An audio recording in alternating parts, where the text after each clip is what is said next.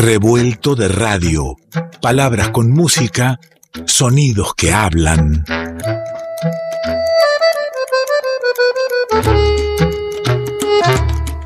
Revuelto de radio, el todo es más que la suma de sus partes.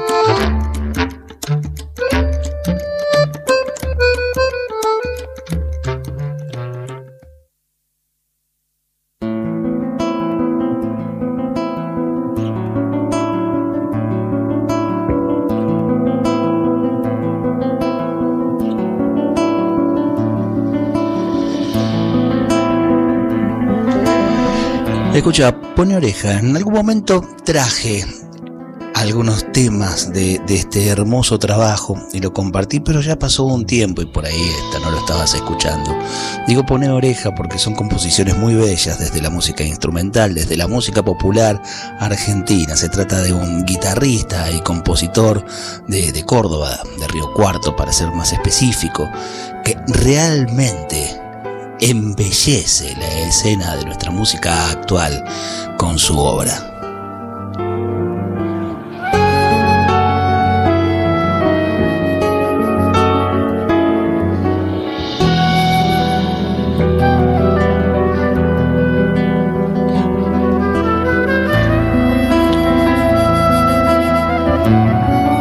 no solo con hermosas composiciones, sino también al momento de armar ese, e, e, ese revuelto de músicos que se acercan para también a partir de una composición aportar lo suyo, hacer la propia y, y, devolver desde lo personal.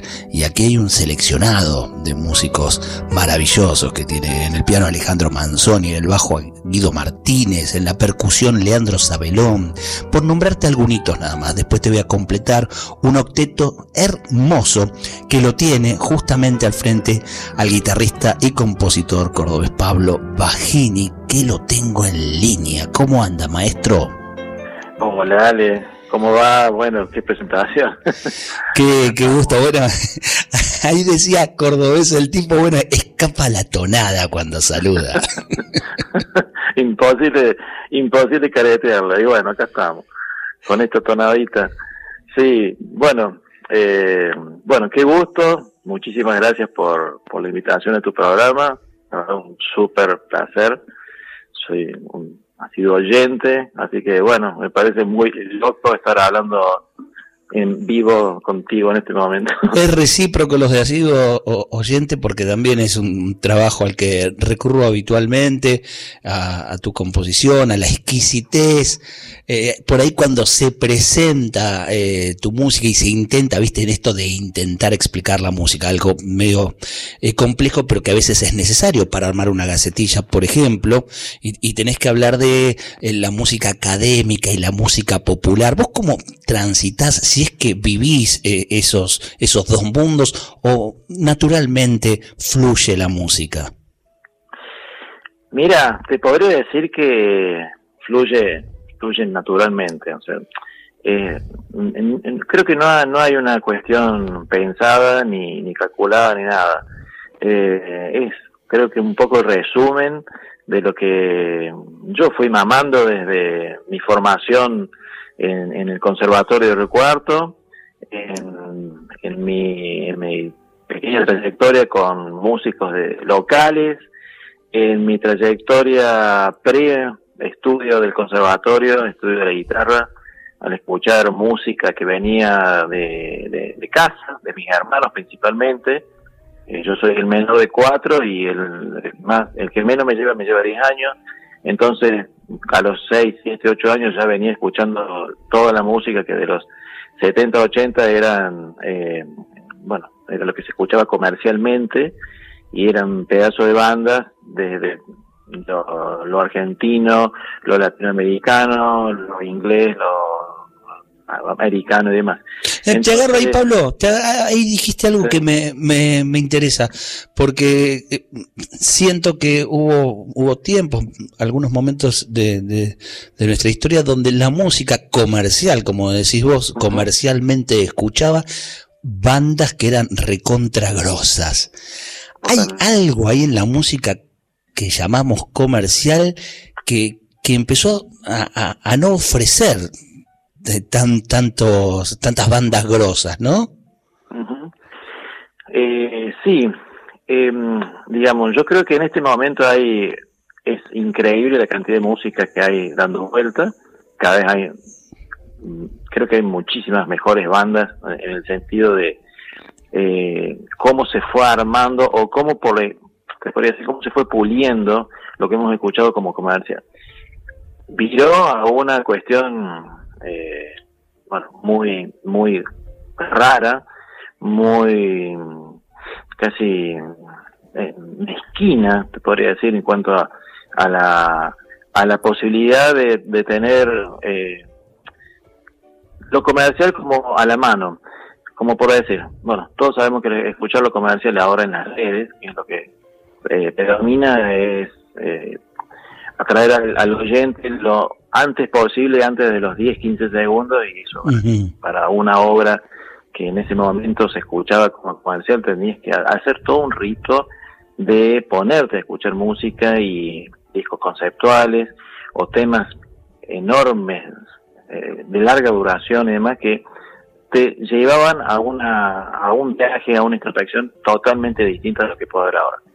Entonces, lamentablemente creo que lo comercial ahora eh, está por un lado, bueno, rarísimo. Se podría decir que lo peor de mi forma de verlo, lo peor de esta época frente al avance de la, tecnología y el avance de las comunicaciones, en ese sentido es la música comercial. O sea, para mí es un asco lo que hay como comercial. Pero por otro lado, la red, la urdiembre que hay por que no es comercial y que es increíble, que es lo que, bueno, que es raro que esté sucediendo de esa forma, pero bueno, y que es de donde nos nutrimos y, y nos gusta tanto y lo pasamos tan bien. Y por eso también esta pasión de, de convidarlo y cada vez que escuchamos algo, este, tratar de amplificarlo, porque, porque vale, vale eh, abrir el alma a, nuevas músicas. Lo que nos acompaña musicalmente, Pablo Ballini es con quien estamos hablando, el proyecto de Pablo Ballini eh, es su primer trabajo y abríamos eh, escuchando una, una de las, de las obras de, de un primer momento de, de grabación, que es la, la, suite del fantasma. Luego, esto si no me equivoco, fue grabado en guion, ¿puede ser? Así es, eso fue grabado en el 2021, en julio, agosto de 2021, en los estudios guion, junto a, Alejandro Manzoni, Leandro Sabelón, Guido Martínez, Víctor Carrión y Carlos Lucero Irazoski, un gran músico de la ciudad de Buenos Aires, que eh, ahora no está en la banda, pero es un muy gran amigo. Luego, luego sobre, sobre fin de, de ese mismo año, de, 2021, en el estudio de Gustavo Segal, el responsable de que yo haya conocido tu música junto con Georgina Kazam, eh, grabaste Aguardando Desconexión. Eh, ese tema quiero compartir ahora un poquito con, con los oyentes, así recorremos también algo de, de tus composiciones. Pablo Ballini está sonando en revuelto.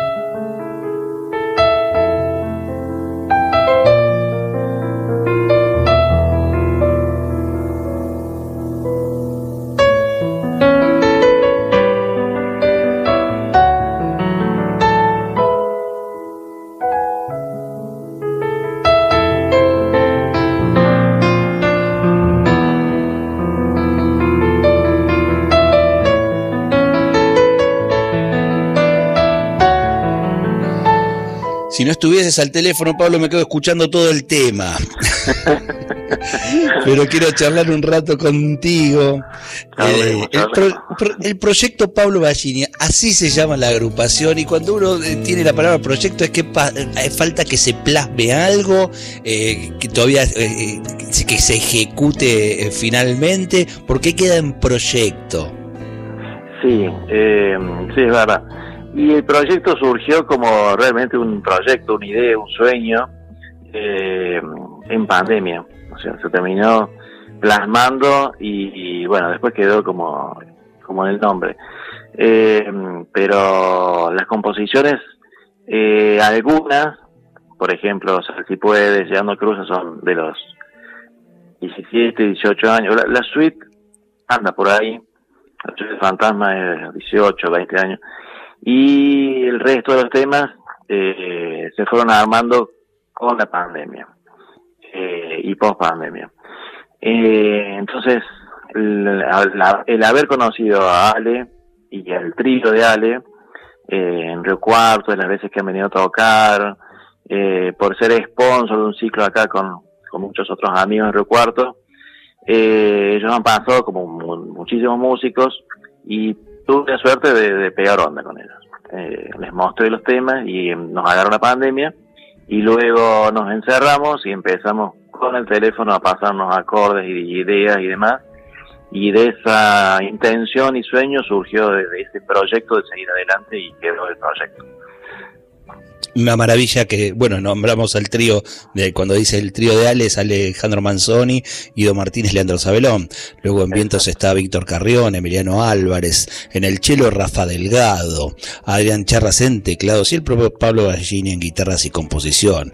Eh, realmente un seleccionado de músicos eh, puestos en función de, de la sensibilidad que hay en cada una de las composiciones. Hablabas recién de esta imposibilidad que se da en, en la vida actual de la escucha de un disco, de, una propuesta conceptual. El disco completo está en nuestra discoteca, en revueltoderadio.com.ar y, y recomiendo que, que te puedas hacer el espacio, el lugar, que, que vale la pena, vale la pena eh, poder frenar y entregarse a una, a una propuesta completa de la música de Pablo Gallini, que estarás por Buenos Aires muy pronto, el, el 17, ¿no? El domingo 17.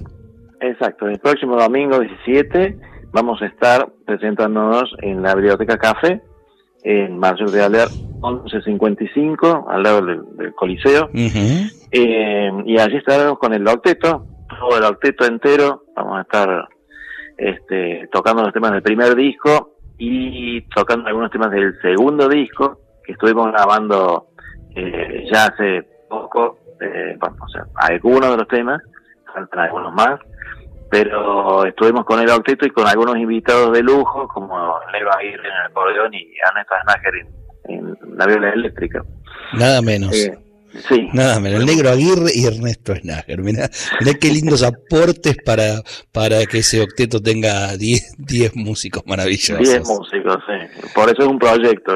Va, puede haber 20 o 10 o 5, bueno, van, van rotando los chicos. Qué lindo, esto es el domingo, domingo que viene, 17 de septiembre en la Biblioteca Café, allí en Marcelo T. de Alvear 1155, y, y en cualquier momento que alguien esté por Río Cuarto y sepa que en la casa de Pablo Gallini eh, va a sonar algo, va a haber música en vivo, yo recomiendo, yo me debo estar ahí personalmente, pero eh, por, por algunos videos que me ha pasado Pablo, eh, supe envidiar y no sanamente todo lo hermoso que sucede en, e, en ese patio maravilloso.